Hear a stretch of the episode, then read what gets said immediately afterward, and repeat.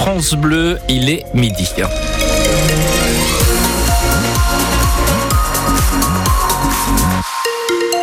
Votre journal, c'est avec Louis Fontaine. Sur la route, pas de problème de circulation. Du soleil cet après-midi, on fait le point à la fin de ce journal. Un comité d'accueil de 250 manifestants à Cherbourg pour Emmanuel Macron. Le chef de l'État est dans la capitale du Cotentin pour ses vœux aux armées, accompagné du ministre des Armées Sébastien Lecornu. Des manifestants réunis sur le parking de Naval Group avec de nombreuses revendications. Où vous êtes pour France Bleu, Benoît Martin? Oui, bien, le rassemblement est en train de toucher à, son terme. Les manifestants étaient présents depuis 10 heures ce matin ici devant cette euh, base navale de Cherbourg, devant l'entrée euh, principale.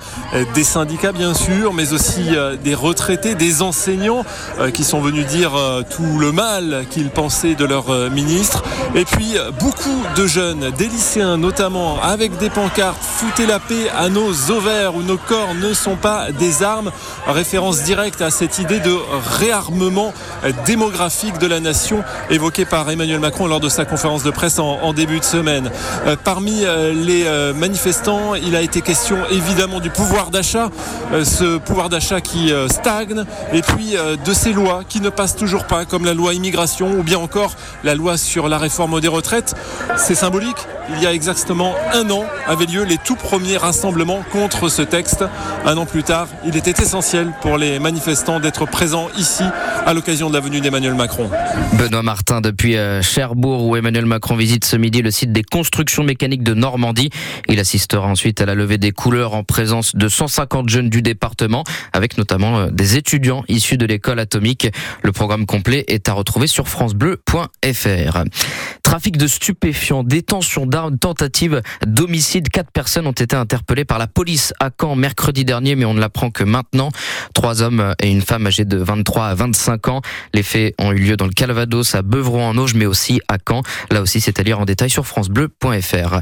Une vingtaine de personnes évacuées en pleine nuit dans l'Orne à Argentan, en cause un début d'incendie rapidement maîtrisé par les pompiers. C'était dans un appartement situé au rez-de-chaussée d'un immeuble. Il n'y a pas eu de blessés. Le coup de gueule d'Hervé Morin sur l'agrivoltaïsme. Sujet euh, qui divise le monde agricole, l'un des combats du président de la région Normandie, Hervé Morin. C'était d'ailleurs le dossier de notre matinale sur France Bleu. L'agrivoltaïsme, ça consiste à produire de l'électricité à partir de panneaux photovoltaïques implantés sur des terrains où l'activité agricole se poursuit, soit au-dessus d'animaux en pâture ou d'autres cultures. En 2023, une loi a commencé à en définir le cadre. Pour l'élu, c'est tout simplement impossible de concilier agriculture et production d'énergie la question de l'agrivoltaïsme va se régler de la façon suivante. Bien entendu, vous n'aurez pas ça dans les terres euh, les meilleures de Normandie, vous n'aurez pas ça dans la plaine de Caen ou dans le Pays Caux. Vous aurez ça dans les zones herbagères. Ça veut dire que globalement, on va proposer à un agriculteur de mettre des panneaux photovoltaïques dans des champs, dans le bocage, pour faire simple. Là où euh, et les bêtes peuvent euh, être en dessous. Oui, d'accord. Mais pourquoi vous vous emmerderiez tous les matins, 365 jours par an, matin et soir, à continuer à faire de l'élevage et à traire des vaches, quand on vous propose 4000 euros de l'hectare pour poser des panneaux photovoltaïques. J'ai aussi l'obligation d'avoir en tête que c'est 120 000 à 150 000 emplois, l'agriculture et l'industrie agroalimentaire normande, et que ça, c'est extrêmement précieux dans un monde où le réchauffement climatique va faire de la question agricole une question absolument centrale. Le coup de gueule d'Hervé Morin sur notre antenne, président de la région Normandie, il répondait aux questions de Léni Flouva, un échange à retrouver en intégralité sur notre site.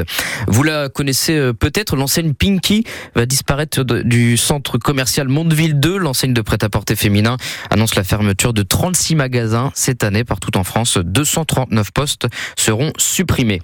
Les footballeurs amateurs euh, n'iront pas au vestiaire ce week-end. Toutes les rencontres prévues sont reportées, annonce la Ligue de football de Normandie. Le district du Calvados a également pris euh, la même décision. En revanche, les compétitions nationales ne sont pas concernées, tout comme les 16e de finale de la Coupe de France qui commence ce soir. Bergerac, club de National 2, affronte un club de Ligue 1, l'Olympique lyonnais.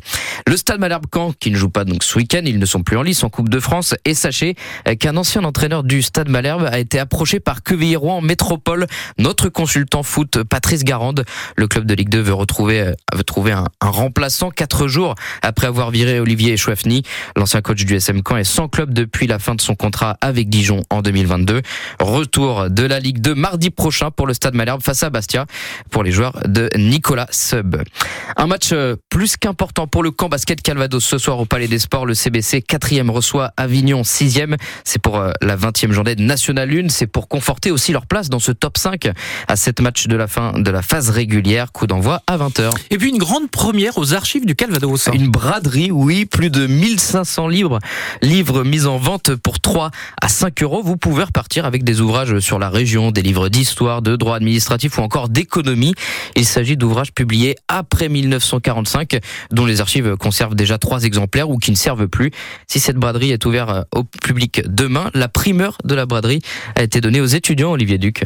Alors c'est celui-ci, donc 2,10€. 180 livres sont partis dès la première heure. Mathis, Arthur et Selena sont repartis les bras bien chargés d'ouvrages pour leurs études et leur plaisir. On est tous en master d'histoire euh, à Caen, donc moi ça va me servir parce que je travaille sur la justice dans les îles anglo-normandes. J'ai la chance de faire un sujet que j'apprécie beaucoup aussi, donc euh, c'est un mélange entre le, le plaisir et, et, le travail aussi, il faut quand même y penser. Moi, euh, étant sur les prêtres euh, pendant la Révolution, ça demande du boulot. Des livres euh, qui sont difficiles à trouver? Sur certains, oui. On peut, après, on peut toujours les consulter en salle de lecture, mais c'est mieux de les avoir chez nous quand même. C'est plus facile. Posés dans des cartons dans une salle à l'étage, les livres ont été répartis en 11 thèmes, des ouvrages qui n'ont plus d'usage. Ivan Dangui, responsable de la bibliothèque des archives du Calvados. Il y a énormément évidemment de livres d'histoire, que ce soit sur la Normandie ou même la France, l'international. Il y a pas mal de livres de droit. Et puis après, on va avoir euh, des, des ouvrages sur l'art, euh, sur la science, la technique, la philosophie, la religion, la linguistique. Donc voilà, c'est des thèmes tellement variés, je pense que ça peut intéresser n'importe qui qui a une passion ou qui, euh, qui aime les livres. Les archives espèrent euh, tous les voir partir. Les prix sont de 3 à 5 euros et sont même dégressifs à de plus de 3 volumes. Et si vous êtes intéressé, rendez-vous demain aux archives du Calvados de 14h à 18h.